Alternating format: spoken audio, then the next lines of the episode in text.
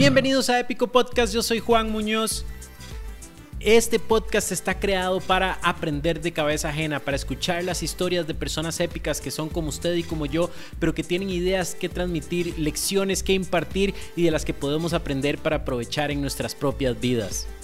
Épico Podcast es uno de mis proyectos favoritos en mi vida y tengo que decir que yo no lo puedo hacer solo.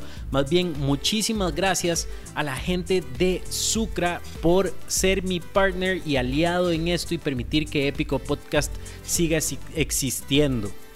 Les cuento que este episodio es traído a todos nuestros emprendedores escuchas por Sucra, el azúcar crudo que le cambia el sabor al mundo. ¿Sabían que Sucra no solo es un producto apto para vegetarianos, veganos, celíacos, sino también para emprendedores? Claro, porque Sucra tiene un blog donde además de recetas e información sobre tendencias gastronómicas, cuenta con un lugar exclusivo para ustedes los emprendedores. Ingresen ya al www.blogsucra.com y regístrense en el botón de Red de Emprendedores, un sitio donde encontrarán tips, consejos, historias y demás artículos exclusivos para su proyecto. Ingresen ahora y no olviden que con Sucra le cambian el sabor al mundo.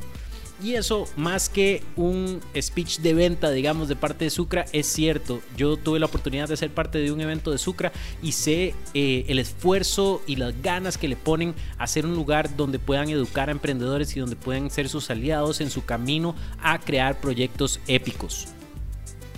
Además, por supuesto, tengo que agradecer a todos los invitados que han estado en el podcast. Ya son más de 60 y pico invitados que hemos entrevistado y, de los que hemos conocido historias. Pero en esta eh, temporada reciente, muchísimas gracias a Silvia Hidalgo por participar en el episodio 1. Muchísimas gracias a Diego Vargas por participar en el episodio 2. Y hoy en el episodio 3 me toca hablar con una persona eh, que me cuesta describir porque hace de todo y, todo lo hace con muchísimas ganas, tiene excelentes ideas. Este, esa persona se llama Daniela Zúñiga, tal vez la conocen de Instagram, tiene este, su, username de Instagram es Dancing with Myself. Ella tiene un blog, pero también es directora de arte, también hace foto, también tiene sus propias empresas. Tuvo por muchísimo tiempo un proyecto o una pastelería en la que hacía cupcakes que se llamaba Hola Cupcakes. Ahorita tiene una empresa que se llama Good Bad Girls, pero además de eso hace miles de cosas, ayuda a un montón de gente a encontrar su camino y darle más fuerza a ese camino y tiene una historia de vida fascinante. De hecho, hablamos mucho rato y yo creo que nos faltó cubrir muchas cosas. Entonces puede ser que en un futuro, este, no tan cercano, pero no tan lejano, haya un segundo episodio con Dani que es verdaderamente impresionante. Además, ese día me tenía unas galletas deliciosas de cabra negra. Entonces un shout out a cabra negra por esas galletas épicas. Este pues sí, fue eh, este, una conversación increíble. Yo sé que digo esto para todas las conversaciones, pero tengan un papel y un lápiz listo porque, pucha, este sí, y, un tajador, porque en esta sí le van a gastar la punta lápiz. Entonces, este, les recuerdo que porfa, si están escuchando esto, me taguen en Instagram para poder ver que lo están escuchando y háganme preguntas también por ahí. Me encanta escuchar de ustedes. Mi este, username en Instagram es JJMunoso, JJMUNOZO. Y les recuerdo que una semana después de que sale cada episodio, estoy mandando por email a la gente que está en el newsletter un worksheet de cada episodio. Esta es una hoja de trabajo en lo que voy a crear tres preguntas súper este, reveladoras de ustedes o que les van a ayudar a crear mejor trabajo y están hechas de acuerdo a las enseñanzas que nos dejó cada invitado en el podcast. Entonces es como verdaderamente sacarle provecho a cada conversación, a cada historia. Recuerden que eso solo lo mando a, la persona, a las personas que están en el newsletter. Para ingresar en el newsletter tienen que ir a juanjosemunoz.com y se registran ahí. Hay un par de lugares donde pueden poner su email y suscribirse y eso me queda en la lista. Esos correos se mandan los martes en la noche. Entonces cada episodio nuevo sale martes en la mañana y en la noche llega el email con el worksheet del episodio de la semana anterior. Espero que eso no, haya sido muy complicado. Pero www.juanjosemunos.com, ahí se registran. Este, son hojas que hago con mucho cariño y que yo sé que les van a ayudar a ustedes en todos sus procesos. Pero ya, sin más, vamos al episodio número 3 con Dani Zúñiga, épico. Entonces, Dani, contemos su historia sin editar. Contemos una historia sin editar. Entonces, Dani, estoy aquí con Dani, Daniela Zúñiga, este, Good Bad Girls Club y otro montón de cosas que ahorita nos va a contar. Estamos en Barrio Dent, en el apartado de Dani. Dani me dijo que tal vez pasa el tren, entonces si pasa el tren y escuchan el tren, es que estamos en pleno Barrio Dent. Entonces puede pasar el tren. O tal vez hay que quitar algún gatito del micrófono. O tal vez hay que quitar algún gatito. Gatitos divi- ay, pero tiene una taza de agua para los gatitos aquí en la mesa, entonces obviamente van a estar aquí. Es que si no se toman la de las acuarelas. Ah, sí, mejor no. Este, Dani, entonces, la historia de Dani a mí me encanta. Yo conocí a Dani por cosas del destino. Este, y me pareció una historia muy, muy chiva, una historia de la que podemos aprender muchísimo, tanto de las partes buenas de emprender como las partes no tan buenas, y cómo re- reinventarse a uno mismo cuando necesita reinventarse a uno mismo. Y otra cosa que yo quiero que, de lo que quiero que Dani hable, y yo se lo voy a preguntar ahora más adelante, es acerca de cómo crear una marca con influencia. Este, pero comencemos con el principio. El principio. Entonces, Dani, el primer emprendimiento que tuvo Dani fue una marca de cupcakes, bueno, era una pastelería. Ese fue mi segundo emprendimiento. Ah, fue el segundo. Ah, ve, yo no sabía. Eh, ok, entonces, ¿cuál fue el primero? Mi primer emprendimiento se llamaba Cotton Candy Ajá. y lo empecé cuando estaba, bueno, yo estudié medicina en la UCR. Cuando salí del cole entré a esa carrera y entonces estuve en medicina por dos años y en el tercer año fue como, ok, no quiero ser doctora. un día estaba en un auditorio con 150 personas y el profe estaba explicando eh, cómo cuando uno es doctor básicamente no tiene vida y el maestro nos estaba diciendo... estaba "Ah, vendiendo, estaba vendiendo. eso nos lo decían desde la charla de Ajá. inducción. Es como ustedes tienen que saber que si escogen ser médicos no van a tener tiempo para sus familias, tal vez como lo desearían, que vamos a tener este ¿cómo se llaman? Rondas de 36 horas y cosas así. Ok, eso es el 101 de, de ser doctor. Pero eh, cuando yo estaba en tercer año fue como la primera vez, porque es que cuando a vos te dicen eso a los 18 años, eso no significa nada para vos, porque vos no estás pensando en tener una casa, no estás pensando en tener una familia, entonces eh, básicamente es como, sí, sí, yo puedo hacer esto. Pero cuando estaba en tercer año, Mae, yo soñaba con estar en el pretil. Yo decía, es que yo quiero estar en una tarde afuera, quisiera no tener que estar Ya acá. tenemos la primera subida de gatito. Miso. O sea, usted dejó, dejaste medicina porque querías tomar guaro en la calle de la amargura. Básicamente, en realidad, eh, si fuera un podcast para mayores de edad, diría el motivo real por el cual dejé de estudiar medicina.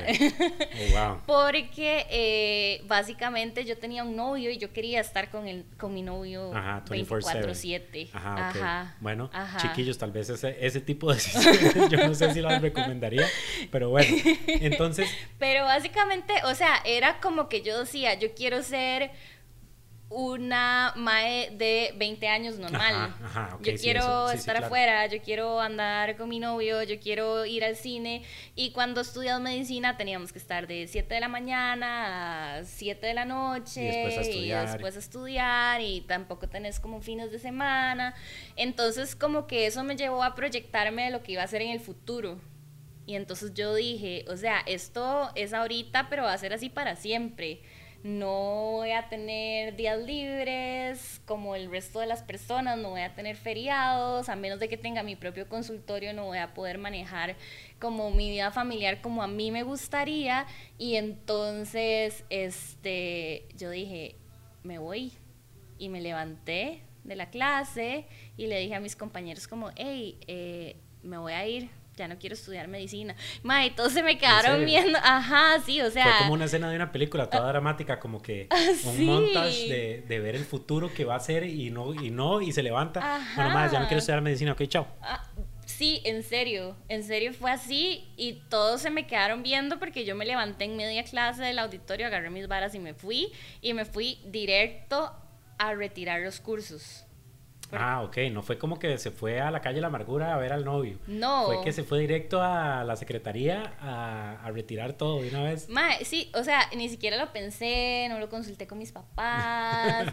eh, Decisiones impulsivas por siempre. decisiones impulsivas por siempre. Pero esa se nota que fue una decisión impulsiva para, para enmarcarlo bien, que, que, vino de un ejercicio tal vez acelerado, pero correcto de diseño de vida, ¿verdad? Diseño este, de vida. Esta Ajá. no es la vida que yo quiero para mí. Total y Entonces, absolutamente. aunque otra gente la quiera y sea muy prestigioso ser doctor y un montón de gente me va a decir que estoy demente, esta no es la vida que yo quiero para mí y la voy a diseñar de otra manera. El director de mi carrera me ofreció pagarme un psiquiatra. Fue como, esto no es normal, la gente no nada más se va así un día de una clase. Y yo era, o sea, yo siempre, yo nací bombeta. O sea, en el kinder, en la escuela, siempre fui presidenta de la clase, este, directora de bailes típicos, porque obviamente era bombeta y súper poco cool. Eh, Hey, bailes típicos son cool. Mae, cero, Mm, cero cool. Y entonces era la tesorera de la Asociación de Eso sí no Estudiantes de cool. Medicina. Eso sí no está cool. Porque por lo menos si hubiera sido la presidente, Ajá. ¿verdad? Uno dice, hey, mae, tuanis", pero ajá. no, soy la tesorera. Ajá, ajá, súper poco Eh, cool. sorry a todos los tesoreros de, de asociaciones estudiantiles que nos Ah, están escuchando. Exacto, pero entonces era como, mae, cuando yo estoy en algo, yo me comprometo con, con eso que estoy Ajá. haciendo, entonces me involucro y etcétera. La cosa es que yo seguí yendo a la asociación porque es como, mae, y tampoco los voy a dejar tirados y básicamente ah, iba como a hacer varias administrativas y mi director de carrera eh, trataba de convencerme como, mae, pero si usted hasta está en la asociación, ¿cómo se le ocurre que no quiere ser doctora? Y yo, no, no quiero ser doctora. Y... Que en parte ese es el, el problema. Yo lo he mencionado muchísimo en estos podcasts y muchísimo con todo el mundo que habla conmigo. Uno cuando tiene 17 años, que es cuando escoge su carrera, generalmente 17, 18, digamos, este, uno no entiende estas cosas, como vos dijiste al principio. Uno cuando tiene 18 años no se pone a pensar en cómo va a ser su vida en a los 40. Exacto. Entonces es muy difícil eh, casarse con una profesión. Ahora, si estudiaste administración, todo bien, porque es como aplicable a muchas cosas Sí. de muchas maneras diferentes, pero medicina no tanto. Exacto. O bueno, si es como algo que realmente vos sentís que te va a apasionar. Pero es muy difícil saberlo cuando vos sos tan joven. Ujú. Yo siento que por eso la gente se pasa tanto de carrera. O sea, todas las personas que me rodean se han cambiado de carrera. Mi esposo se cambió de carrera, mi hermana estudió tres carreras, mi hermano se cambió de carrera. Bueno, pero estás hablando de una clase privilegiada de personas que se dieron, primero se dieron cuenta que no estaban haciendo lo que querían estar haciendo. Ajá. Y después tuvieron las agallas, que es una palabra que uno no dice mucho, pero es como de fábula, pero las agallas Ajá. de pasarse Ajá. a buscar otra cosa que sí, que sí les gustara. Y además, este, ya sea que estuvieron rodeados de personas que los apoyaron en ese cambio o que tuvieron la fortaleza mm, de espíritu de que no les importara que la gente les dijera que estaban locos pues, por pasarse de hacer lo que sea que estaban haciendo. Sí, yo creo la que mayoría es de la gente no, no tiene ese privilegio, digamos, entre comillas. Creo que es como algo generacional, además, porque en nuestra generación como que eso se volvió algo permitido. En la generación de nuestros papás, mi mamá estudió eh, licen- eh, Derecho. Es, es licenciada. Es, es licenciada en Derecho. Estudió Derecho y la madre fue abogada desde que estudió hasta que se pensionó y yo siento como que la gente no se cuestionaba tanto si lo que estaban haciendo era exactamente lo que querían hacer con su vida, era como esto es lo que yo escogí y listo, nos... Sí, sí, así era el mundo y esas eran las cosas, se, se premia, digamos, se veía mejor la estabilidad y que pudieras tener una hipoteca y que podías comprar unos carros y que podías, no sé, trabajar en la misma empresa por 50 años y no importaba si te gustaba o no. No te Exacto. tenía que gustar, de hecho, ese no era el punto. Exacto. El punto era nada más proveer para una familia, tener una casa en los suburbios en algún lado. Ajá, comprarte hecho- un carrito, Ajá, comprar un carrito, tener los carajillos en el cole de no sé qué. y. Exacto. Pero después, de- y, a- y yo creo que nuestra generación en la que comenzó a cambiar un poco, ¿verdad? Ajá. Este, cuando yo también me pasé de carrera, ¿verdad? Todo el mundo sabe. eh, mis papás también fue como, madre, ¿qué está haciendo? Esto no se hace, esto no es así. Ajá, así no Mis papás también funciona. son abogados, entonces fue como, hey, no, no, no, no, no, no tiene que ser abogado, pero, pero tiene que ser algo, ¿verdad? Ajá, eh, tenés que ser ingeniero porque Ajá. sos mae. Ingeniero, o- arquitecto, ajá. administrador. Sí, pero entonces eh, el, el cuento de cómo reaccionaron mis papás es una historia muy larga como para contarla en este podcast. Pero Dani dijo que iba a comenzar su propio podcast, entonces la puede contar en ese. sí, tal vez voy a comenzar mi propio podcast. Este, y bueno, la cosa es que yo me pasé a psicología. Que... Pero suave un toque, yo creo que nos descarrilamos. Cotton Candy, ¿en qué momento está aquí? Vamos ahí. Vamos ahí. Me pasé para psicología, pero em, como retiré la medicina a inicios de año, tenía que esperar todo un año para empezar una nueva carrera. Ok. Entonces en ese año lo que hice fue Cotton Candy. En el año entre medicina y psicología. ¿Y qué era? Cotton Candy era una empresa en la que hacía básicamente como peluchitos de fieltro. Los cosía a mano y entonces hacía galletitas con dientitos y ojitos y cosas súper cute y prensas para el pelo y ya empecé como a coser y hacía billeteras, hacía bolsos. Y los que conocen a Dani, eso, ¿verdad? Dice esto y yo digo, obviamente. ¿Verdad? Es como que va con Dani. Ajá. ¿Verdad? Que Dani siempre está haciendo cosas. Siempre está creando, está haciendo cosas con sus manos, ¿verdad? Este, para los que no conocen a Dani, este, esto va, ¿verdad? Es lógico que Dani haya comenzado así y más bien es como raro pensar que haya querido estudiar medicina desde ningún principio y después psicología. Es súper raro, sí, en realidad psicología. Pero vos veías entonces, sorry que te interrumpa, pero vos veías, ok, voy a estudiar psicología y eso es lo que voy a hacer y lo demás va a ser un hobby. Los fines de semana voy a hacer mis muñequitos y mis cosas. Exacto, porque yo siento que en el inicio de ser emprendedora, ser emprendedora para mí no era una idea de carrera futuro.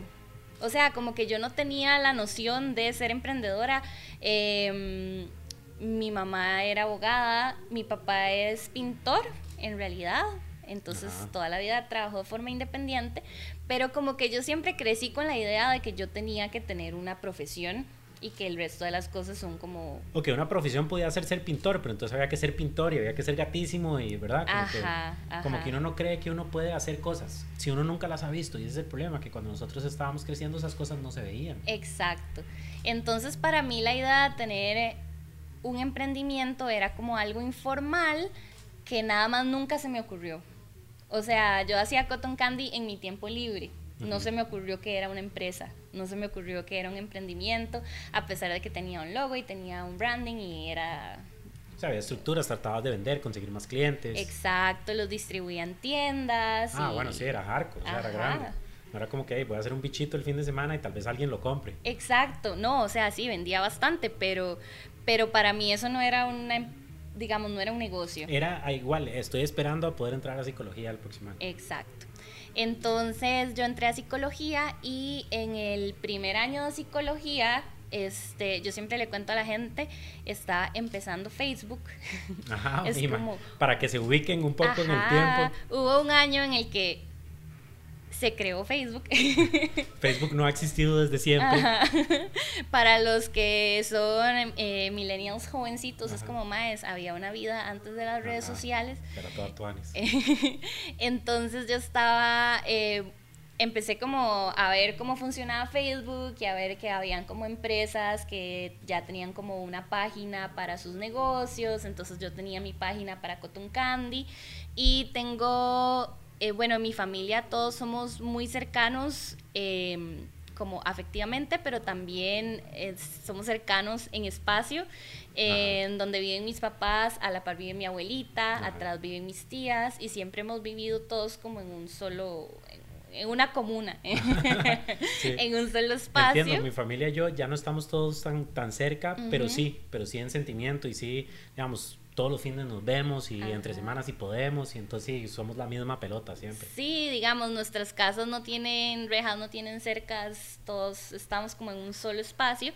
Entonces yo siempre fui muy cercana a mis tías, desde que era pequeñita, mis tías nos cuidaban a mi hermana y a mí y he sido como muy apegada a ellas. Entonces tenía una tía que se, ella se había, había aprendido a hacer queques cuando nacimos los sobrinos para hacernos los queques de cumpleaños a nosotras. Que era una tarea muy loable y muy importante. Ajá, sí, era como hacía estos queques que son un payaso y la nariz era un chicle y los dientitos eran como eh, eh, chicles y eran demasiado graciosos y hacía, tengo como fotos de uno que era un conejito y, o sea, ella se dedicaba a hacer los queques de los sobrinos lo más lindos posibles.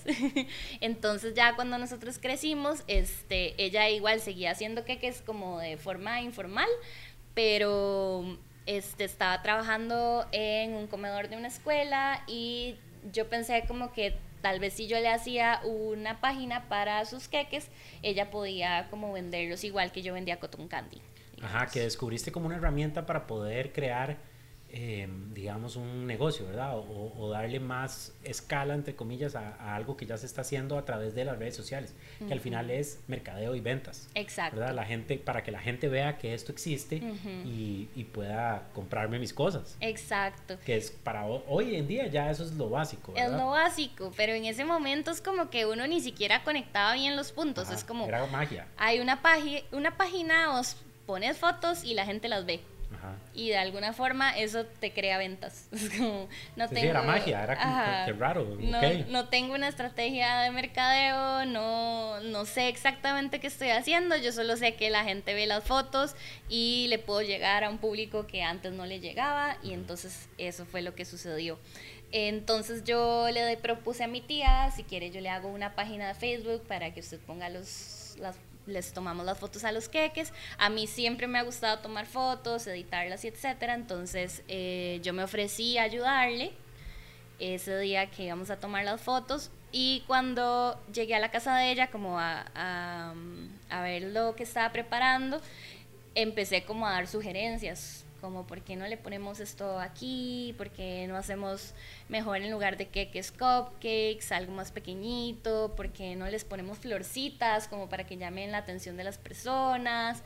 Y entonces como que empecé a hacer como por un lado como el food styling de, de la sesión y por otro lado como a diseñar el producto que yo quería ver en las redes, digamos. No, tal vez no como lo que mi tía estaba acostumbrada a hacer, que tal vez era algo como un poco más anticuado, los colores y el estilo. Y entonces... Pero sí tenías en, tu cabeza esa idea, como si yo lo hago verse así como yo quiero que se vea, va a vender más. Exacto. Sí, de hecho me acuerdo que esa primera vez hicimos unos que eran, que yo los había visto como en una revista o algo así, que eran un como de galletas entonces era como, eh, tenía como una galletita en la boca y los ojitos arriba, hicimos unos que eran como cubiertos de sprinkles y cosas que yo decía, o sea, que, que un producto que se diferencie a lo que ya está. Fue lo que a mí se me ocurrió que, que teníamos que hacer. Entonces, eh, ese día yo no solo le ayudé a diseñar como los queques para las fotos, sino que ya empecé como a aprender yo como, ay, bueno, ¿y cómo se corta esto? ¿Y cómo le puedo poner esto otro? Y de pronto yo estaba trabajando con mi tía en diseñar cupcakes y queques. y de repente ya era otro negocio. Y de repente ya era otro negocio. Entonces así fue como empecé a trabajar en mi propia pastelería, que después se llamó Hola Cupcakes. Yo estaba en el primer año de psicología fue en el 2008. Este, y entonces durante los primeros cinco años de psicología, digamos, durante toda la licenciatura, tuve, es, llevé la carrera completa, digamos, todos los, los cursos de la carrera y además Hola Cupcakes. Y hay, hay, un montón de cosas que quiero desempacar aquí. La primera es que Chiva, em, como el proceso orgánico en que se creó ese negocio, ¿verdad? No fue como, hey, necesito hacer plata, sino que fue, mira, este, tengo una idea que puede generar valor para esta cosa que ya está sucediendo de alguna otra manera y la podemos hacer, digamos, un negocio relativamente sostenible. Para ese entonces ya, ya habías visto que, que sí podía ser emprendedora, era algo que ya tenías en la cabeza o era nada más igual, ah, esto lo voy a hacer mientras, mientras saco psicología y ya. Exacto, era 100% un hobby. 100% un hobby. Yo nunca proyecté a que fuera una empresa en la que yo iba a estar por mucho tiempo.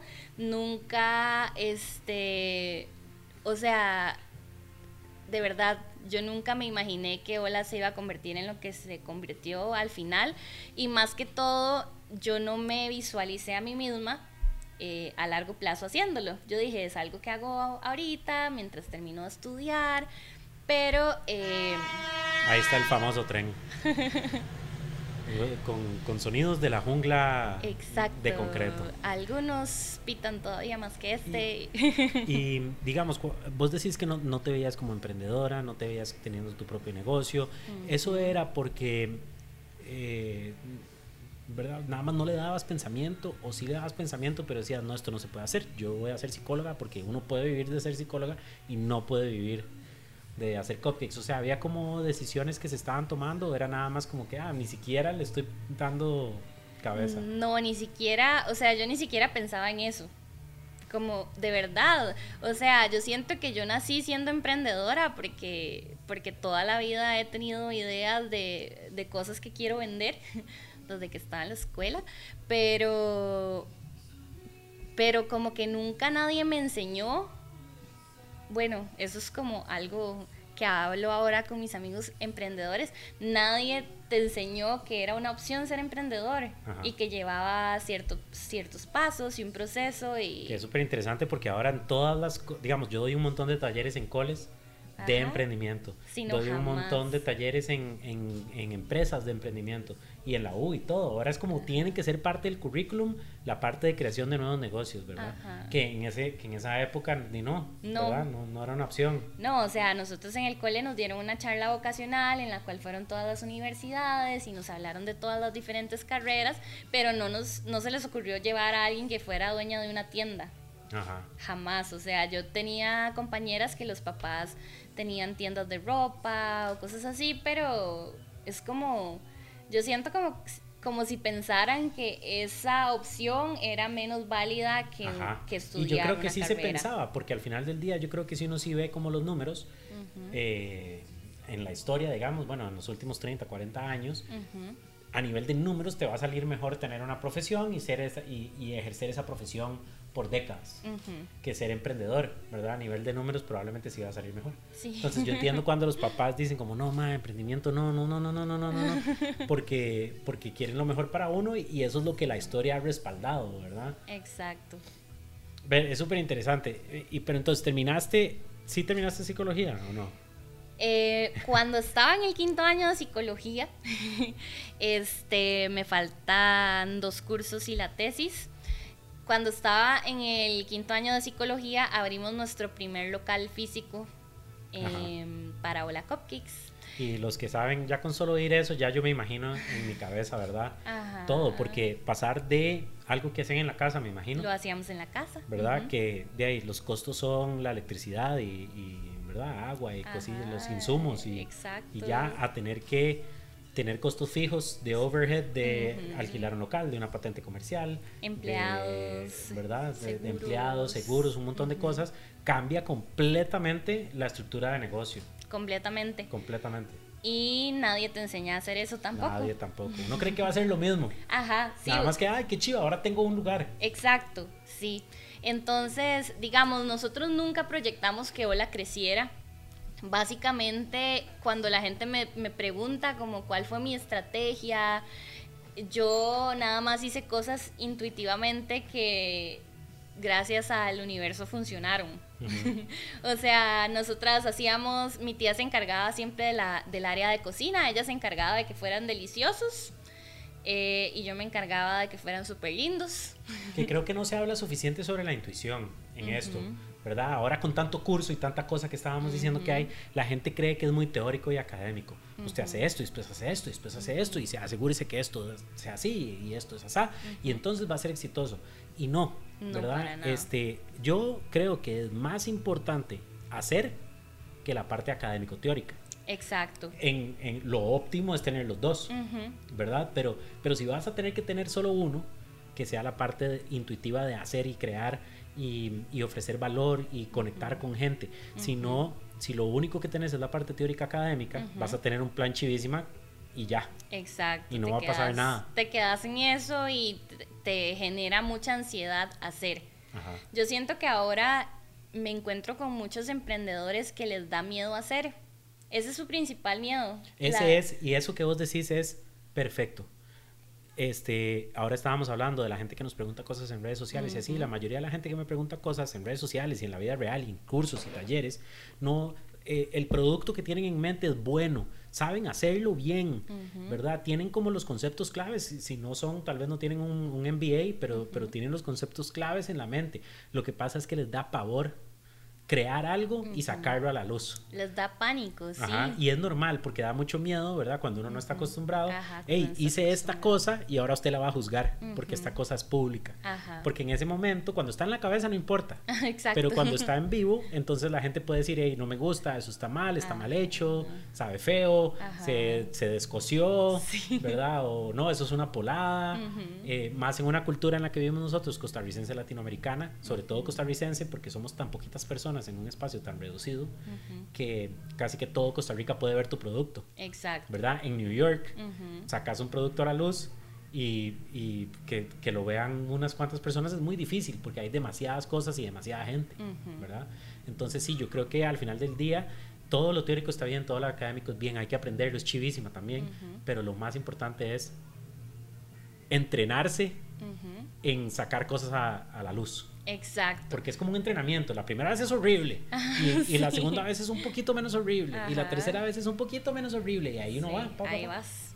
Y además yo siento que cuesta mucho como encontrarse a una persona que tenga un emprendimiento súper grande y que te diga, este es mi primer emprendimiento. La pegué a la primera y es enorme y eh, llevo 30 años haciendo esto. O sea, yo siento que los emprendedores también tenemos como otra forma de ver el mundo y de pensar que nos hace también ser como un poco cíclicos, como Además que yo creo que usamos nuestros productos y servicios, que sea que estamos eh, a los, sobre los que alrededor estamos pasando el emprendimiento, esas, esos productos y servicios son nuestro vehículo para pensar y tener ideas y y sacarlos y entonces dependiendo de la reacción que tengan, dependiendo de lo que pase con estas cosas, entonces voy formando mis ideas y mi educación emprendedora, digamos. Exacto. Entonces es muy cíclico por eso, porque uno saca una cosa y se da cuenta, ah, no, mira, esto no funcionó. Entonces voy por otro lado. Que de hecho esa es parte de los, de los pilares de emprendimiento, es el poder darse cuenta que hay que iterar, iterar, ¿verdad? Aprender, iterar y, seguir, y seguir en eso. Entonces sí, a veces el producto cambia completamente y la empresa cambia completamente o a veces son mejoras al mismo producto para, o sea, manteniendo la misma línea, pero siempre es cambiante, nunca, nunca es el mismo producto desde el primer día. Exacto, y es que además yo siento que, bueno, yo siempre digo que los emprendimientos dependen 100% del emprendedor. Sí, sí, claro. Es como que tu producto es humano porque vos sos humano. Si vos te enfermas, tal vez tu producto no es el mismo. Si vos estás de mal humor, tu producto no es el mismo. Si vos estás súper feliz y súper creativo, eh, tu producto mejora. Si estás teniendo como unas semanas en las que vos decís, o sea, no quiero ni levantarme, ¿cómo vas a tener ganas para producir? Entonces, o sea, el éxito de un de un emprendimiento es como súper dependiente de el humano. Y también yo siento que eso es algo muy difícil de entender. Es muy difícil de entender porque nosotros estamos acostumbrados a que, o sea, como que a veces uno como emprendedor se compara con cosas que no son emprendimientos. Entonces, si yo hago hamburguesas y mi trabajo es hacer hamburguesas y yo me comparo con McDonald's, que ya es todo es como... es una, son dos cosas diferentes. Es una máquina, no es un humano. No, no, son cosas diferentes. Entonces en McDonald's existe un proceso perfecto en el que las hamburguesas siempre son iguales. Pero yo soy un humano que no puedo e-, entregar siempre el mismo producto. Entonces yo siento que eso como que cuesta un poco manejarlo a veces, porque cuando sos emprendedor hay muchas variables y las variables a veces son humanas y a veces son como variables del mercado, pero es como que el producto se mueve y vos te tenés que acoplar. Sí, ser emprendedor es mucho este, ser adaptable a lo que está pasando en el momento. Exacto. Por ejemplo, a veces con miel feroz, madre, no hay tal chile, o no es el mismo proveedor, va a cambiar. Bueno, y tengo que, tengo que igual solucionar el problema en el, en el momento, no puedo nada más cerrar. ¿Verdad? En cambio, una corporación puede decir, Dino, nosotros tenemos asegurado el volumen de Chile de aquí a 20 años con estos productores. Entonces, también ser emprendedor implica, yo creo que también la, la gente este, le da miedo por eso, porque implica tener que resolver problemas que no son fáciles de resolver. Y también implica resolver problemas que nada que nadie más tiene. Ajá, que nadie más tiene. Sí, no es como, Dani, mira, la última vez que te faltó chile, ¿qué hiciste? No, no, es muy difícil. En cambio, si uno está como en un trabajo corporativo, uno levanta la cabeza al, al, cubículo de la par y le dice, hey, Dani, ¿cómo se, ¿cómo se hace tal cosa en tal hoja de Excel que, ¿verdad? Porque hay más personas haciendo un trabajo similar al tuyo. O lo googleas. O sea, sí, o sea, googlea cómo se hace esto. Y, y, eso es algo de lo que yo hablo mucho acerca de solución de problemas. Y no quiero que veamos problemas solo como cosas malas que pasan. Los problemas también yo los defino como pasos que necesitan suceder para, para lograr lo que queremos lograr. Entonces, digo, un problema bueno puede ser, em, necesito, mejor, necesito cambiar el, la marca, necesito cambiar el branding o algo así. No es malo porque no está pasando nada malo, pero hay que resolverlo igual. Y hay que poder detectarlo porque es muy fácil saber cuando algo malo está pasando pero es muy difícil saber cuando estoy dejando de hacer algo que podría estar haciendo.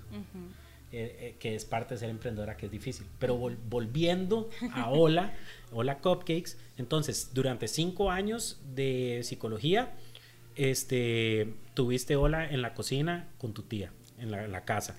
Y después de esos cinco años, consiguieron el local después de esos cinco años conseguimos el local. El fenómeno con Hola fue una cosa muy extraña que o sea, yo no tengo una forma de explicar porque no, no fue algo que yo planeé ni que proyecté. Eh, yo empecé llevando los cupcakes a la U para mis compañeros de psicología las primeras veces, o sea, cuando las primeras veces como que yo tenía, siempre he tenido algo claro y es que vos necesitas mostrar tu producto para que alguien lo quiera comprar. Entonces... Em, sobre todo comida. Sobre todo comida. Necesitas que la gente lo pruebe, necesitas que la gente lo vea, necesitas que la gente se antoje. Entonces, eh, al principio yo llevaba cupcakes para regalar en la U. Entonces las primeras semanas era la persona favorita de todo el mundo porque era la madre que tenía cupcakes gratis. Ay, que matriculó Dani. Exacto, sí, hasta los profesores. Era como, yes, hoy me toca Dani en la clase, ya. este, y entonces después eh, de esas primeras ocasiones, o sea, con las primeras veces que yo llevé cupcakes gratis a regalarle a mis amigos, a mis compañeros, a gente random que me encontraba, este, desde las primeras veces ya me salieron clientes. Porque es como, ay, está súper rico, está súper lindo, mira, yo tengo un cumpleaños la otra semana, ¿será que vos me puedes hacer un pedido? Sí, claro. Este, ay, qué éxito, no sabía que vos hacías esto. Eh, un día de estos alguien me preguntó por alguien que hiciera y no sabía a quién recomendarle, ahora te puedo recomendar a vos. Entonces, después de esas, o sea, fue como un, periodo en el que yo llevaba el producto de forma gratuita. Después de eso, tenía que llevar pedidos a la U, porque entonces la gente me empezó a hacer encargos y de pronto yo llevaba seis cupcakes y de pronto ya eran 12 porque ya eran dos pedidos y hasta que empecé a llevar eran como, me cabían como 14 cajitas de 6 cupcakes en dos bolsas de Price Mart de unas 84 cupcakes. Ajá, y después de eso yo dije, no, o sea, ya no los puedo traer a la U. Sí, ya, no, ya cambió el negocio. Ya, no, es una cosita chiquitita, ahora es algo que necesita planificación, estructura, logística. Exacto, yo ya no puedo hacer entregas en la UCR porque entonces además me, como que tenía que estar coordinando con la gente y si ya me salía de clases para ir a darlos y así.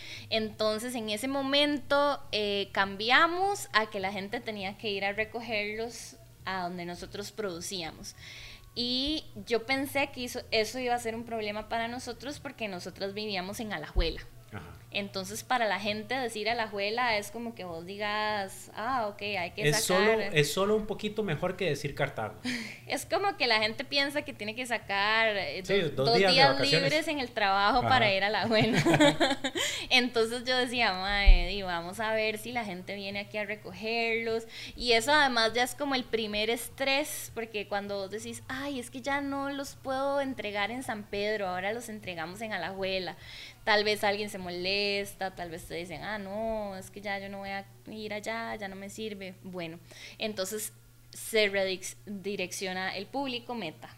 ya necesito que sea gente que tiene un vehículo para poder llegar a la juela, ¿verdad? Entonces ya cambian como ciertas dinámicas de la empresa porque la gente iba a la juela, pero entonces obviamente les quedaba más fácil ir los fines de semana Claro, cambia todo, no solo el, no solo el público, sino eso. Exacto. Antes podías cocinar un miércoles en la noche, ahora los fines de semana están aquí, taca, taca, taca. Exacto, y entonces ya teníamos que coordinar. Alguien viene a recoger un pedido a las 4, vas a estar vos, voy a estar yo, ¿quién lo entrega? Si tenemos una fiesta familiar, solo puedo ir yo porque otra se tiene que quedar haciendo las entregas. Bueno, entonces em, fue creciendo y así nos manejamos por un tiempo. Cuando nosotras abrimos el primer local fue porque conforme crecieron los pedidos, también creció nuestro personal. Eh, un día teníamos un pedido de 700 cupcakes para Halloween y este nos dimos cuenta que a veces nosotras terminábamos a las 2, 3 de la mañana de hornear y quedaban un montón de trastes sucios y platos y cosas y fue como bueno ya o sea, ya no podemos nosotras encargarnos de lavar todo porque ya no nos da chance. Entonces contratamos a una señora que inicialmente nos iba a ayudar a ir lavando todo y este, mantener como el aseo y el orden en la cocina.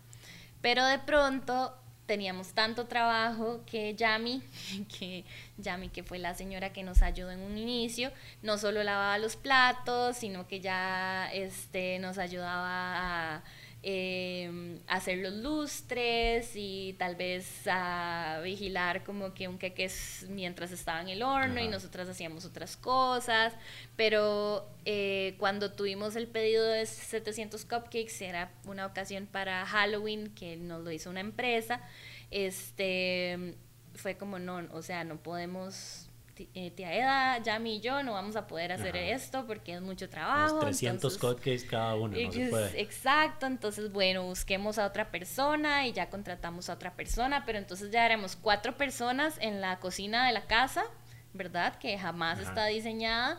Entonces, básicamente nos fuimos comiendo toda la casa.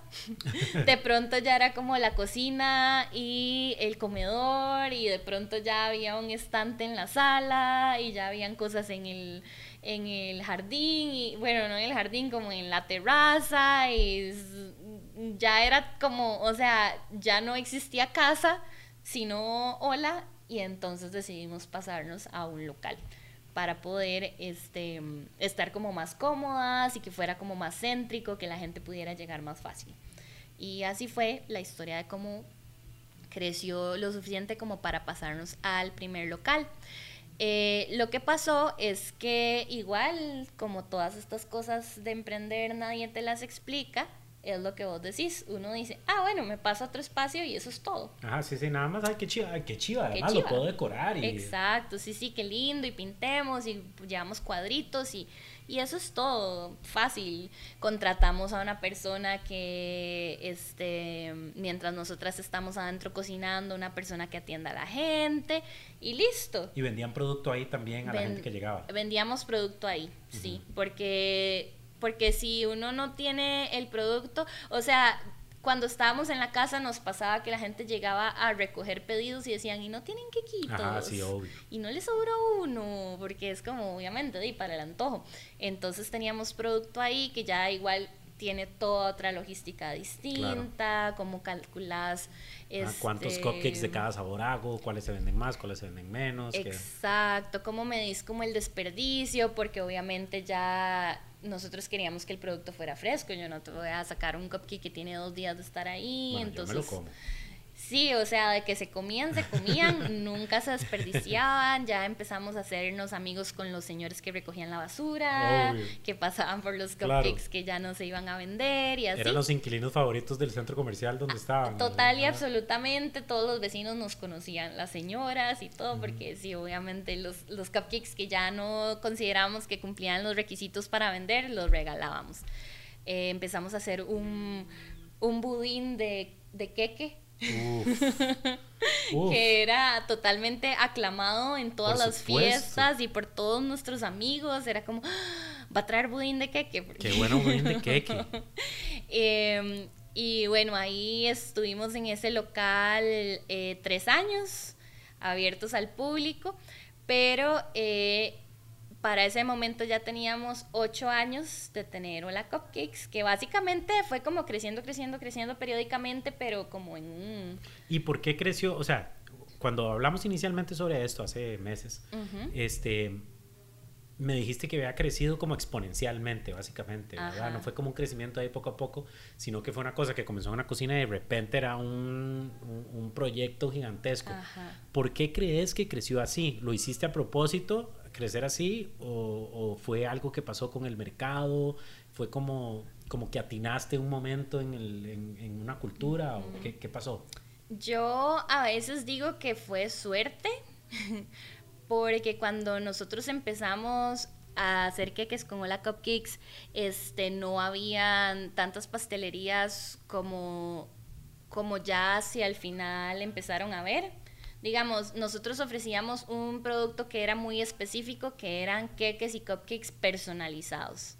Entonces, eso nos diferenciaba como de las pastelerías más tradicionales, como si compras un cake en spoon, lo más que te ponen es el nombre. Que ahora eso es la norma, ¿verdad? Que sea personalizado. En ese momento no era. En ese momento no era para nada común. No era para nada común tener queques personalizados, este, pero eso fue lo que nos distinguió a nosotras en un inicio.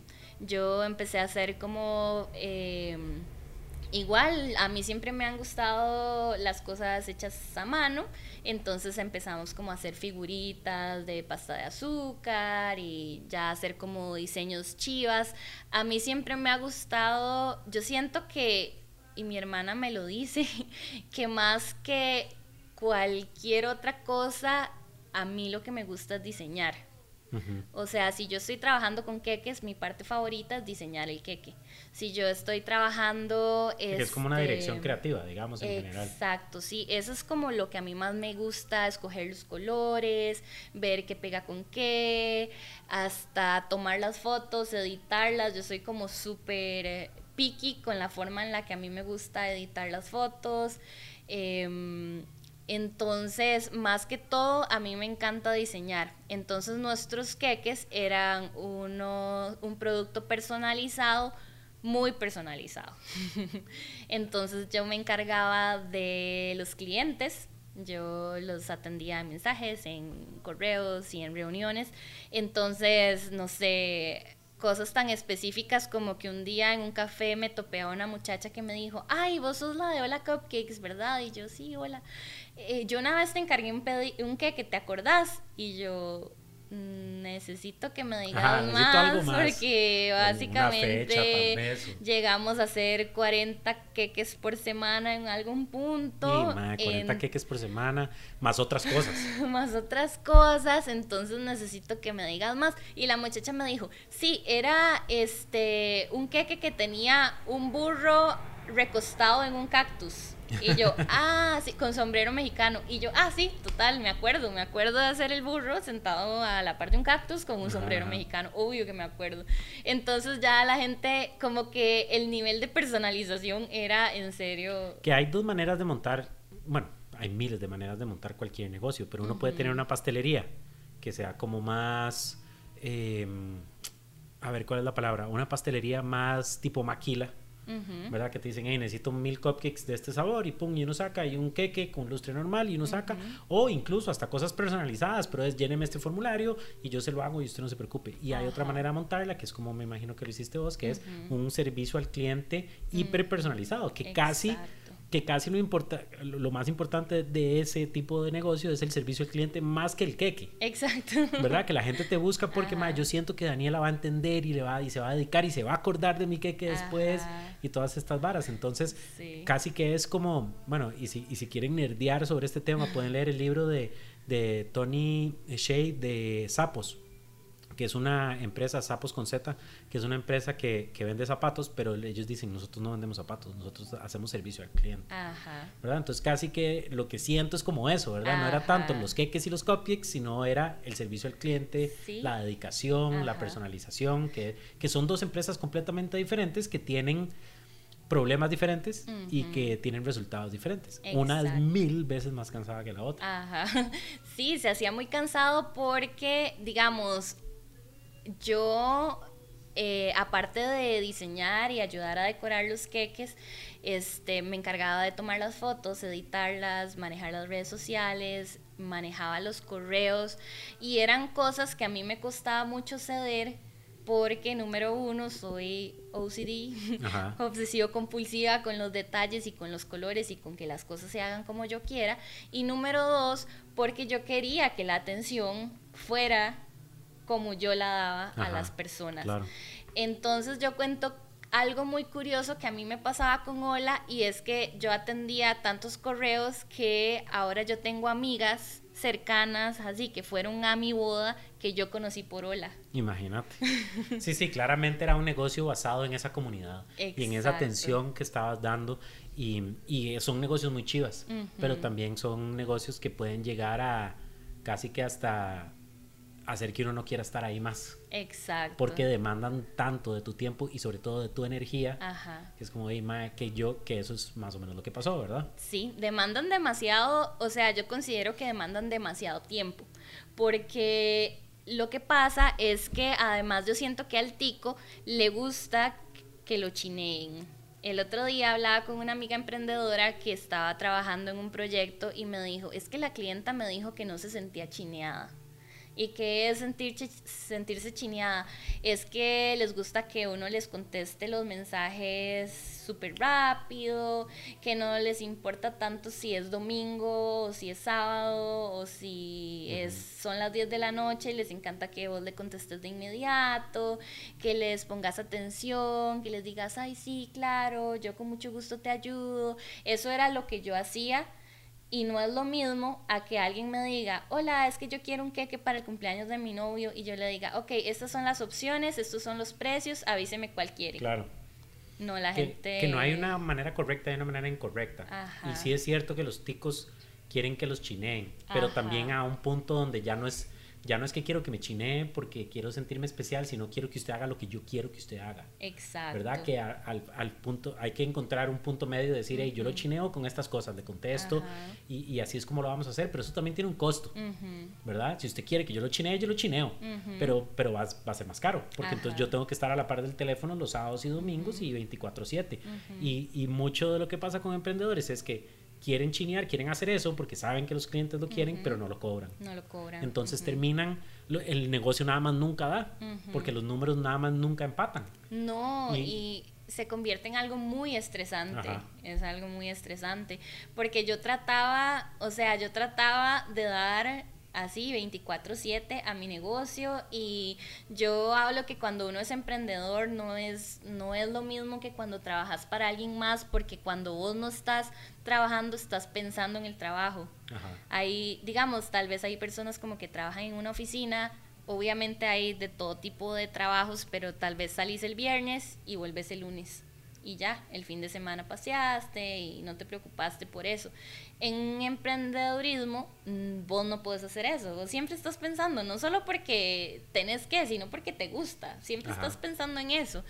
Pero entonces eh, se vuelve algo que a nivel psicológico es demasiado demandante, porque vos te haces uno con tu empresa te involucras tanto con tu negocio, te involucras tanto con tus clientes, te involucras tanto con tu producto, que cuando algo sale mal, vos te lo tomas personal. Claro, porque tu identidad se comienza a mezclar con la identidad del negocio. Exacto. Y son uno mismo. Si el negocio, si un cliente se enojó con el negocio, se enojó conmigo. Sí, a mí me pasó una vez que yo me acuerdo yo llorando en mi casa porque yo hice un queque y tenía unos perritos y yo los hice y yo dije, son la cosa más linda del mundo, me quedaron adorables, eran como unas bolitas así.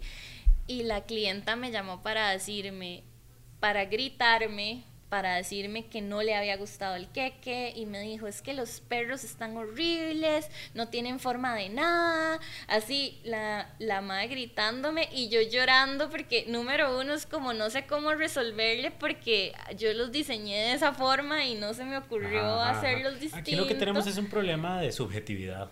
A mí me parecieron chivísimos, a usted no, lo siento mucho y sigamos hacia adelante, pero yo no lo hice a propósito, ¿me entiendes? No fue que, que, que es lo que como emprendedor tenemos que, como emprendedores y tenemos personas creativas y tienen sus propios proyectos, hay que aprender a separar eso. Y decir, yo lo hice con un criterio, tomé unas decisiones que yo creí que eran correctas en el momento. Esta persona le está gritando a la empresa, no a mí, y además le está gritando porque es la única manera en que sabe externalizar, expresar que, que, su expectativa no se cumplió. pero, pero ya, eso no significa que yo soy mala persona, eso no significa, ¿verdad? Nada. Pero es muy difícil cuando vos estás muy cansado, cuando saliste a las 3 de la mañana de decorar no, es lo más difícil, es lo más difícil. Y vos pensaste que era lindísimo y tomaste las fotos y te fuiste tranquilo para tu casa y al día siguiente la persona te dice, está, está feo, no me gusta. Vos decís como, ¿qué hago? ¿Qué hago, sí, hago o sea, ahora? Es, es una práctica que yo creo que todos los emprendedores tienen que comenzar a hacer. Es imposible, nada más es imposible que al 100% de los clientes queden 100% satisfechos con todo. No se puede, no, se, puede, hacer.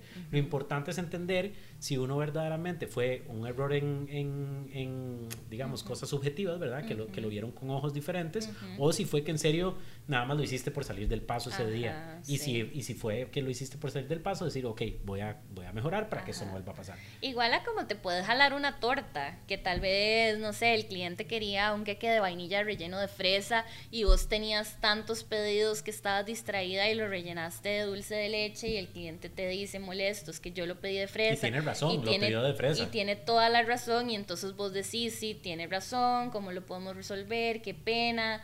Eh, si gusta, le hago un reintegro, si gusta, le preparo el queque como usted lo quería, ¿qué hacemos? Como pero eso es como, vos decís, sí, claro, fue un error mío, pero cuando es algo tan subjetivo es muy difícil no tomárselo personal. Que más bien extrañamente yo creo que debería ser al revés, ¿verdad? Debería ser al revés. Que cuando, que cuando se... Porque un error tuyo lo tomas como normal, pero en realidad es, ahí es donde hay un problema. Y, mae, cometí un error por ok, ¿qué procesos tengo que cambiar para asegurarme que esto no vuelva a pasar, verdad? Como papá.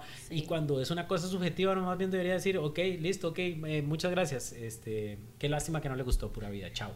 Y, dejarlo ahí. Porque, porque nunca, digamos, una señora te llama gritando. Nunca le vas a cambiar la, la mente de que, de que en realidad estaban bonitos. Exacto. Ella, por o sea, ella va a seguir pensando lo que va a seguir pensando. Vos no podés hacer nada al respecto. Nada, nada, nada, nada. Entonces, ¿para qué dedicarle más ¿verdad? Más ancho de banda mental, más estrés, más ansiedad. Yo, Juan José, me acabas de cambiar el futuro de mis próximos emprendimientos. Sí, la verdad yo nunca lo había... Yo cambio futuros, chiquillos. Sí, nunca lo había pensado así. sí, en realidad así es como yo pienso las cosas. Si yo hago mi mejor esfuerzo y tomo decisiones que tal vez al final terminaron no ser las decisiones correctas, pero las tomé con un proceso analítico. ¿verdad? Pensando en que estaba tomando la decisión correcta y al final no funcionó, eso a mí no me estresa. ¿Verdad? Nada más lo aprendo, ah, mira, esta decisión que yo tomé no fue la correcta por esto y esto y esto, lo archivo en mi cerebro o lo escribo para que no me vuelva a suceder. Si es, y, ya si es una cosa de, mae, esto fue mi culpa porque la pura verdad, este, dejé este proyecto para el último momento o batié porque no tenía la información para tomar la decisión, ahí sí me estreso y me estreso mucho y me, me, me ¿cómo se hace? Me, Te culpabilizas. ajá, mucho a mí mismo, porque yo sé que fue un fallo mío. Sí. Cuando no es un fallo mío, cuando es una cosa de no, no vimos de la misma manera esto o nada más, este, de ahí terminó no pasando lo que yo creí que iba a pasar, no, no, me estresa, porque sé que el proceso fue correcto. Que yo siento que eso es algo que ahora ya como en, emprendimientos más recientes que tengo, es algo que yo aprendí gracias a esas experiencias y es también mostrarle al cliente que yo ofrezco un producto y que mi producto es parte de mi marca y parte de mi esencia. O sea, la forma en la que yo hago las cosas no es la misma que la forma en la que las otras personas las hacen. Entonces tal vez yo hago los perritos, o sea, las figuras de Hola Cupcakes eran súper cute porque a mí me gustaba hacerle los ojos grandotes y la boquita pequeñita, igual que las hacía en Cotton Candy cuando hacía peluches. esto es lo que yo hago, si a usted le gusta, aquí está. Si a usted no le gusta esto, primero, si no le gusta, dígamelo. Y yo puedo trabajar con lo que usted quiere. Exacto. Pero, pero entonces ves como no te puedes culpar a vos misma porque una persona que es una que si te pidió cupcakes es porque los había visto, algún contacto había tenido. Entonces, ah, es que en realidad no me gustaba lo que usted hacía. Ah, pero entonces eso no es culpa mía. Sí, tenías expectativas que yo nunca iba a poder cumplir Este, y yo aprendí eso, digamos, también en la forma de lidiar con los clientes. Si me decían, es que quiero, este, quiero un queque que tenga a mi novio sentado en una tabla de surf, yo les decía, ok, está bien, pero yo hago las figuras humanas de esta forma, yo las hago como un cartoon, son cute. De hecho, el otro día, bueno, porque dentro de todas las cosas que hago, que ya no nos va a dar tiempo de contar. Ahora... No, no, sí nos da. Ahorita hacemos, ahorita hacemos. es que esta conversación está muy chiva. eh, el otro día alguien me preguntó si le podía hacer una ilustración para un amigo. Y yo le dije, ok, pero yo hago cosas cute. Yo sé ilustrar ilustraciones. Sí, sí, no me pida un rockero ahí. Exacto, si querés como algo súper realista, te puedo recomendar a esta otra persona, que eso lo hacíamos en Hola Cupcakes. Si querés un queque de bodas de siete pisos con candelabros en el medio y cosas así, te puedo recomendar a esta persona porque eso no es lo que yo hago, no porque no quiera aceptar el challenge, sino porque no es el producto que yo quiero ofrecer. Ajá, no va a quedar 100% como usted lo quiere porque yo soy nueva haciéndolo tal vez, ¿verdad? Que es algo que todo, otra vez, otra super lección para emprendedores. Saber muy bien qué es en lo que uno es un gato, qué es en lo que uno puede entregar un muy buen producto y qué son cosas que uno podría hacer pero no van a quedar tan bien como otra persona las podría hacer. Exacto. Que si al final del día lo que uno quiere es servir al cliente y darle al cliente lo mejor, a veces lo mejor no lo hace uno. Exacto. Entonces, en ese caso, decir, yo, por ejemplo, que, me hablan mucho de emprendimiento y consultoría de negocios y creatividad y marca y todo eso, a veces la gente me dice, ¿me puedes ayudar con una asesoría financiera? Yo sé que yo podría sentarme a hacerlo, pero no soy un experto y, y, y podría podría ponerme a aprenderlo, pero ¿para qué? Si hay gente que ya lo hace y lo hace súper, duper bien. Exacto. Este, algunos, algunos clientes míos se sorprenden porque a veces yo les digo, dígame qué es lo que necesita, hablemos de sus problemas y lo primero que yo les pongo en el correo, si me escriben por correo o lo que sea, yo les pongo, y ahí vemos si somos un buen fit. Y si no, yo me aseguro de presentarle a las personas que sí van a ser un buen fit con usted. Y alguien una vez me dijo, madre, qué pésima estrategia de ventas. Y yo, eso es lo que usted cree, pero en realidad es la mejor estrategia de ventas. Es la mejor Porque si yo le entrego lo que usted quiere pero, y no queda bien, usted me va a odiar. Uy, sí. Pero si yo le recomiendo a Daniela y Daniela se lo hace perfecto, usted me va a amar. Ajá. ¿verdad? Y cuando sí necesite lo que vos le puedes ofrecer, igual te va a buscar a vos. Exactamente. Entonces, como emprendedores siempre queremos abarcar todo. No, no puede perder este cliente. No, yo lo hago, yo lo hago. Y, y como emprendedores, además, creemos mucho en nosotros mismos. Exacto. Entonces, creemos que sí lo podemos hacer. Y se siente feo decir que no. Yo hoy hablé de una super enseñanza que me dio alguien una vez que se llama Juan José Muñoz. ese soy yo. y yo dije, es que como dice Juanjo, o sea, si vos haces las varas por plata, es una estrategia de emprendimiento que no siempre te va a satisfacer. O sea, yo le puedo decir que sí a hacer un queque de dos metros porque necesito la plata y porque voy a cobrar carísimo.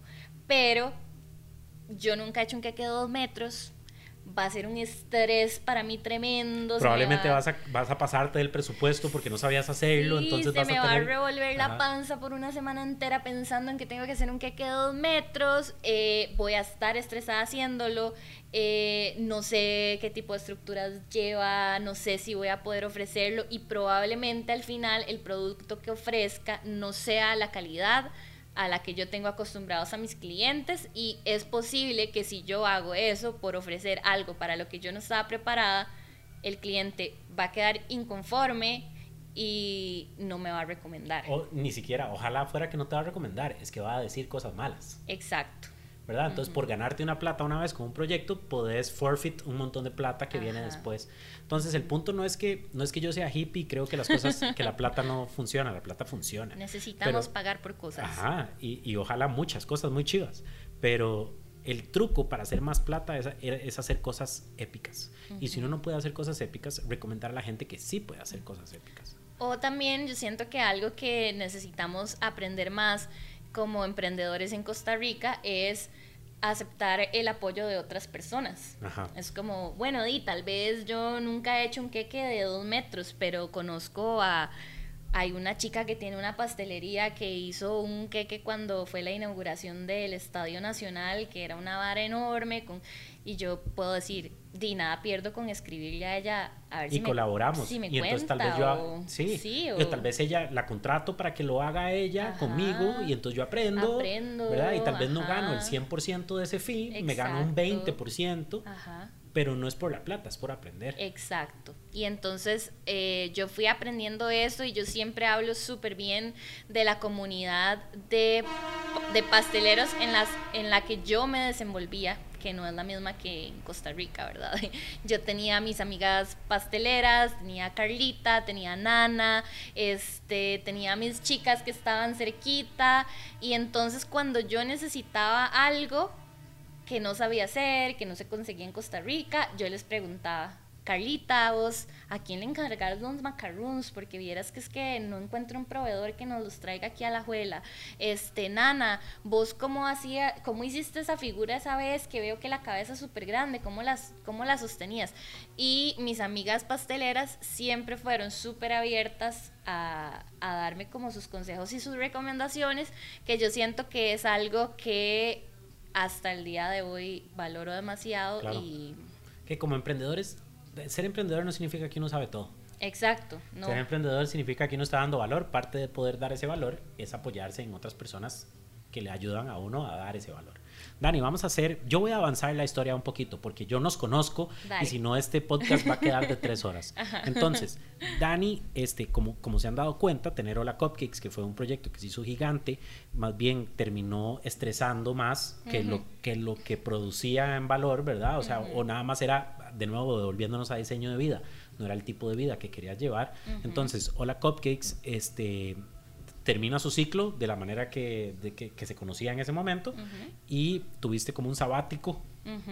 Y con energías renovadas nació Good Bad Girls. Good Bad Girls, que es, digamos, ahorita estamos en la casa de, Dani, como dije aquí en Barrio Dente, y ustedes han escuchado los trenes, y aquí veo este, unos racks de ropa muy chivas.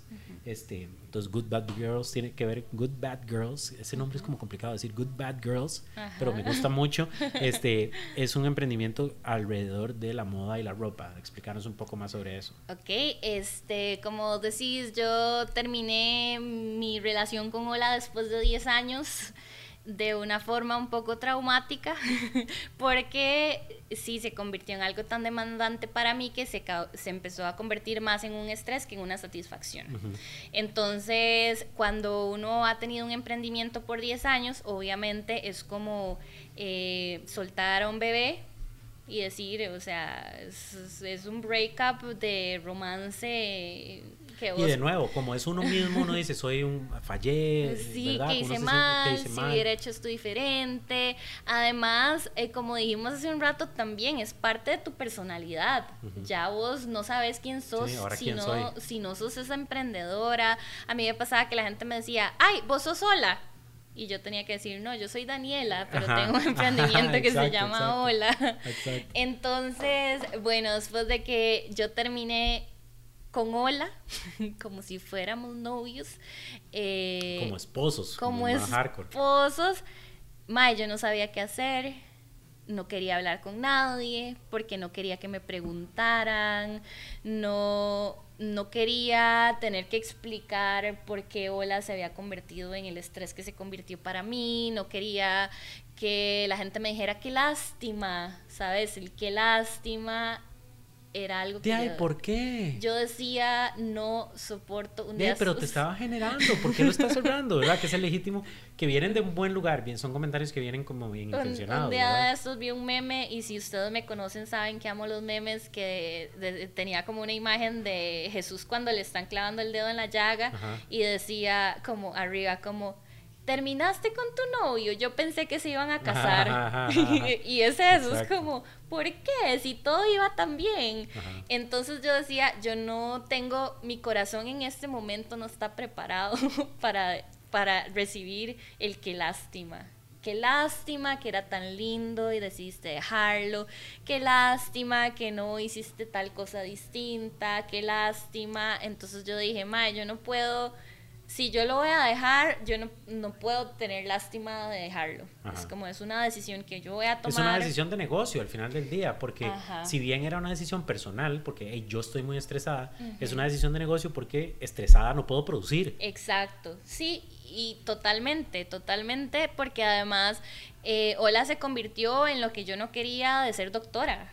Se convirtió en... Qué bien eso, sí. En 24 horas seguidas sin parar de trabajar. Entonces, este, después de eso, la verdad es que entré en una depresión terrible en la que yo no quería ni siquiera levantarme. Eh, por tres meses vi Friends en pijamas.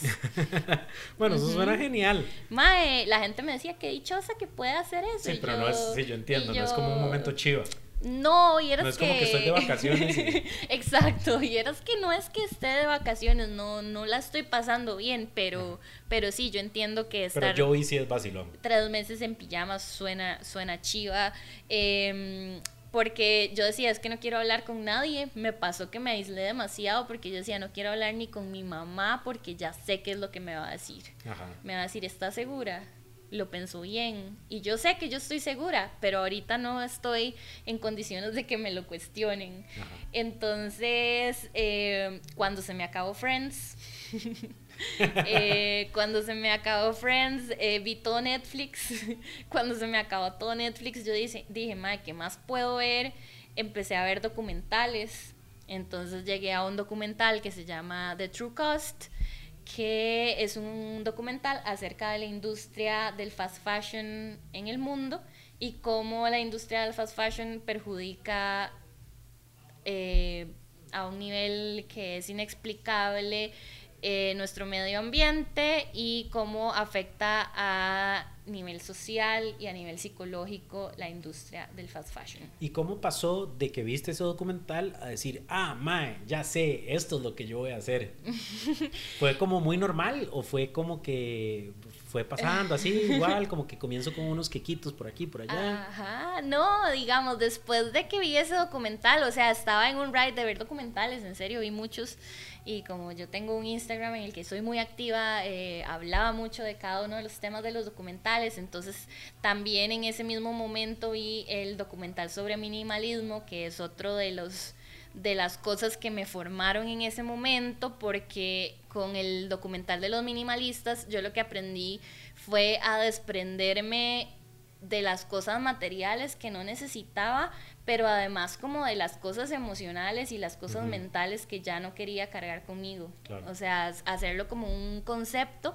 Entonces yo lo asocio a las dos cosas, el minimalismo por un lado, el, true cost por el otro y Good Bad Girls tiene un, estilo que, que involucra esas dos cosas para mí. Pero entonces, cuando se me acabaron los documentales, eh, empecé a ver una serie que se llama Project Runway. Ajá. Ajá, que a mí me fascina, o sea, toda la vida me gustó desde que... es la de, Heidi Klum. De Heidi Klum, ajá. yo la, o sea, yo ya había visto todo Project Runway eh, desde el cole porque a mí me encantaba y porque siempre me ha gustado la moda y cuando yo tenía cuatro años, mi tía trabajaba en una tienda de ropa y a veces me llevaba con ella al trabajo y yo decía, Mae, esto es la vara más chiva del mundo, pasar los ganchos, colgar las blusas eh, para exhibir, a mí me parecía una cosa chivísima, entonces yo empecé a ver Project Runway, eso fue tal vez como, yo dejé Hola en junio y eso fue tal vez como en septiembre que empecé a, ver Project Runway, Runway. Pero entonces eh, Dima veía una temporada por día y son como capítulos de una hora y 20 capítulos, así. O sea, se echó todo en una semana. O sea, sí, lo veía de forma obsesiva porque yo decía, es demasiado chiva, me encanta, me encanta demasiado ver cómo mezclaban las telas, cómo mezclaban los, las texturas, cómo hacían, eh, cómo formaban ya como los outfits en sí y entonces, o sea, de pasar de estar que yo no quería saber nada de nada, eso como que me regresó una energía que había perdido.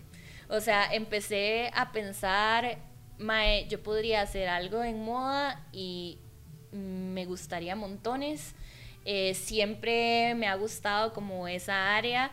Este, y habiendo visto el documental de, True Cost como por cuatro veces, cuarta vez para ese momento, empecé como a conectar los puntos. Entonces eh, me empecé a interesar mucho por el tema de, de la moda sostenible y además no solo como que fuera moda sostenible, sino que fuera moda chiva que la gente quisiera usar.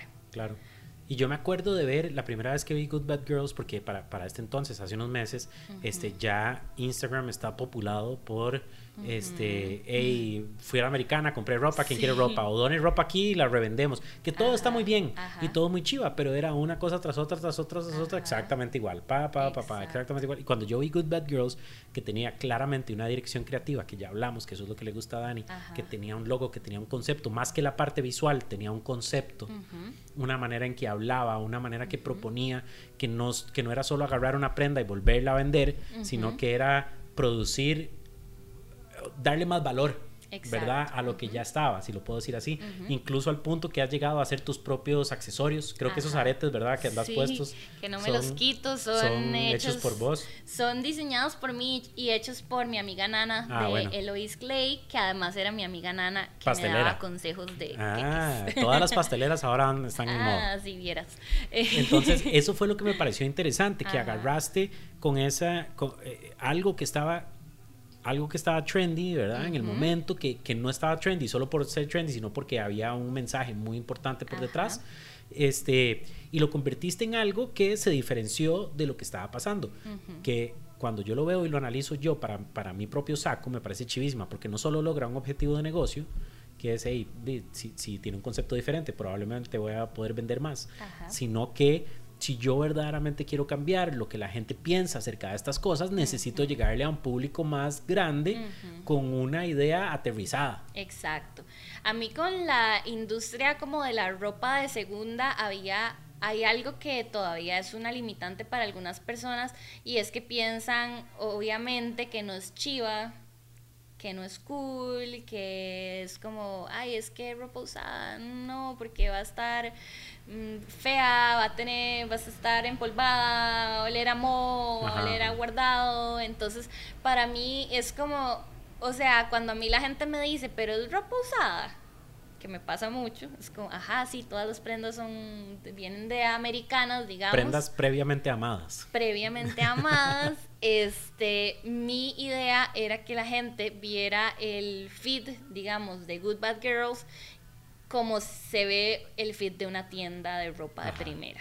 Épico. Y yo creo que eso lo estás logrando a la perfección. O sea, se, se, nota el cariño que le pones a los mensajes. Este, algo que hace mucho Dani, que yo se lo recomiendo al resto de la gente, es no hacer cosas solo por hacerlas, sino, digamos, voy a tener un stand en, en el Fashion Week, ¿verdad? Eh, ¿Cómo puedo hacerlo épico? ¿Verdad? ¿Qué, ¿Qué, puedo hacer diferente? ¿Qué conceptos puedo hacer? Tal vez voy a invertir un poquito más de plata, que, pero ¿qué puedo hacer que sea diferente? ¿Verdad? ¿Cómo voy a contratar a una persona que me ayude con el diseño? Porque yo sé que eso, que eso va a ser un factor diferenciador, versus la gente que dice, no, no, la verdad es que no importa, hagámoslo así como sea, y, no, es que, y no se va a ver feo, pero, pero no va a tener ese valor agregado o ese concepto global o digamos holístico que, que sí tiene que sí tiene GBG. Y además yo siento que también como que para este momento de ser emprendedora, ya número uno, yo en mi vida por eh, cosas del universo y el destino me he rodeado de gente súper talentosa, pero además he aprendido como, di, por mi forma de ser, a cultivar como estas relaciones con otros emprendedores. Entonces, por ejemplo, el otro día una chica me dijo como, ah, sí, bueno, es que te estaba pidiendo como unos consejos de, de emprender y me dijo, sí, es que necesito un logo, pero yo creo que puedo buscar algún programa y yo lo hago. No, no, no. Y yo, por favor, no. por favor, no, haga eso. O sea, no puede ser como que no conozcas a nadie que sea diseñador, que tal vez te pueda dar una recomendación. O sea, es, este asunto es, es difícil porque a la gente no le gusta pedir cosas gratis, obviamente obviamente. Y no deberían de pedir cosas gratis, El- pero, pero sí tienen que entender que esas cosas son importantes. Sobre Son- todo si son de ajá. consumo final, ¿verdad? Si, si la marca va a estar ahí front and center, Ajá. entonces es mejor que te esperes un toque y vendas chunches para poder pagar al diseñador o Exacto, ahorrar o ajá. no sé, ¿verdad? Da- dale chance, dale chance. A veces con el feed de Good Bad Girls me pasa como que se, por así decirlo, la gente tal vez siente que se estanca por unas semanas, pero no es necesariamente que se estanque, sino que mi forma de crear contenido es esa. O sea, yo no quiero venderte todos los días.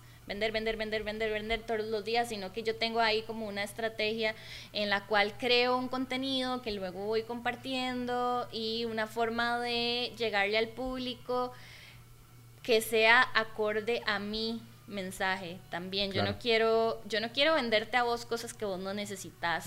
Yo no quiero venderte a vos cosas que se te van a dañar para que me compres más.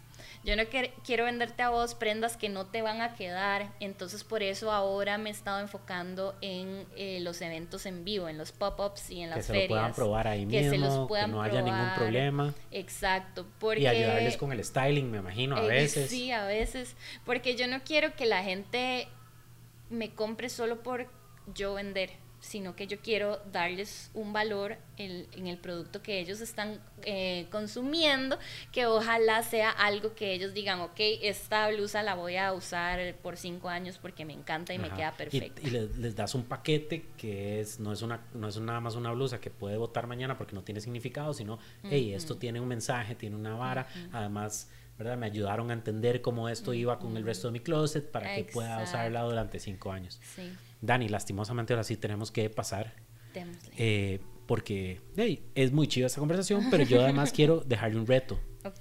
que usted va a comenzar su podcast y va a terminar esta historia. Y va a tocar Eh. todas las cosas que no hemos tocado. Ok. Pero vamos a pasar a la famosísima ronda relámpago. La ronda relámpago son cinco preguntas que yo le hago a todos mis invitados. Siempre son las mismas cinco preguntas. Ajá. Comenzamos con ¿a qué le tiene miedo? Le tengo miedo a seguir haciendo lo mismo solo por hacerlo. Solo porque siento que es lo que hay que hacer. Buenísimo, me gusta esa respuesta filosófica y práctica todo al mismo tiempo. Pregunta número dos.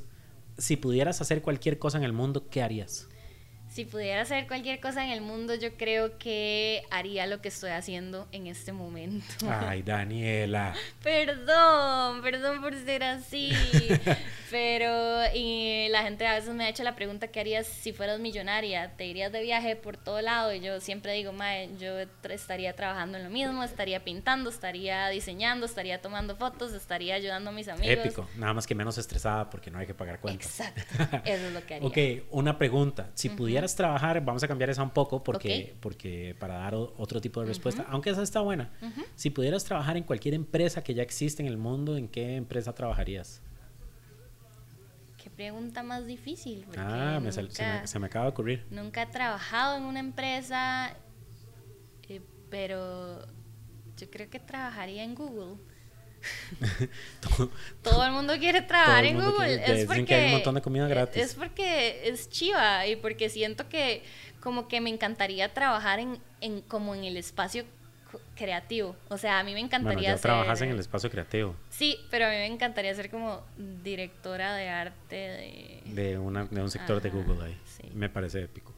Pregunta número tres. Si pudieras hacer que todo el mundo o que todo Costa Rica practicara un hábito todos los días por 30 días, ¿cuál Ujú. sería ese hábito?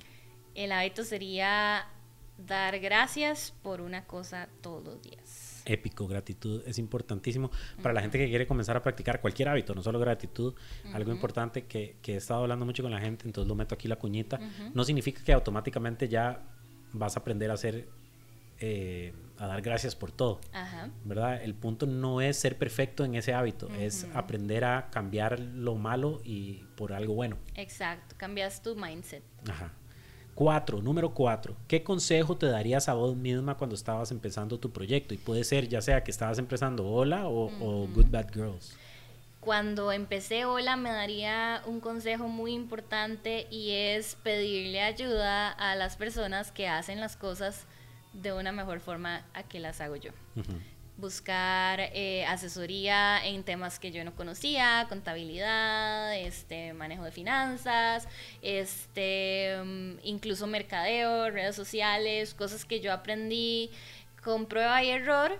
Eh, mejor preguntarle de una vez a alguien que, como vos decís, ya sabe hacer, que yo tal vez lo puedo lograr de una forma, pero ya hay alguien que lo hace mejor, pídale consejo a esa persona. Épico.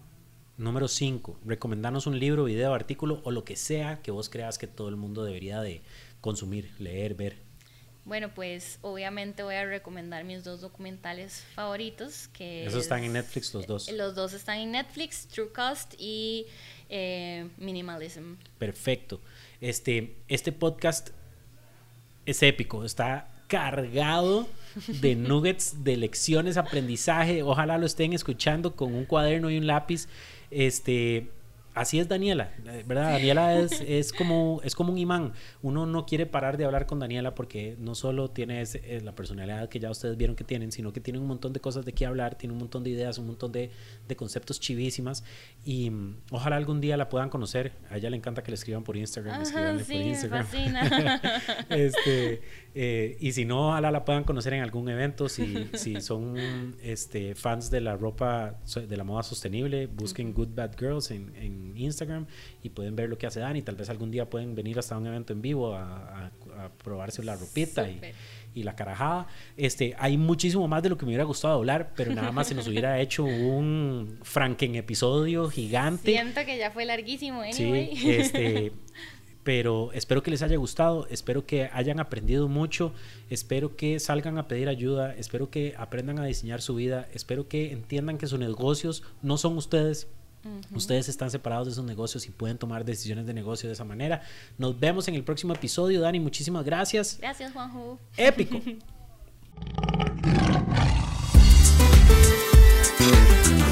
Bueno, esa fue Dani. Eh, esta es una de esas conversaciones que uno quiere que siga por mucho más rato. Yo de hecho con Dani en nuestro día a día hablamos bastante y siempre tenemos cosas de qué hablar, siempre aprendemos el uno del otro. Bueno, espero que ella aprenda de mí igual que yo aprendo de ella. Yo conocí a Dani este, una vez que hicimos un grupo de mentorías este, y yo creo que eh, ella aprendió de mí, pero yo aprendí más de ella y eso, este, eso fue la combustión de, de una amistad muy chiva.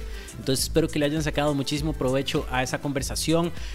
Una cosa, ya se inscribieron en la red de emprendedores Sucra que les conté. Si no, corran a hacerlo porque aquí está un montón de información que les prometo les va a ayudar con su proyecto. Además, no solo eso, sino que al ser miembros de la red recibirán boletines exclusivos con mucho más contenido. Sigan a Sucra en Facebook e Instagram y sean parte de los que le cambian el sabor al mundo.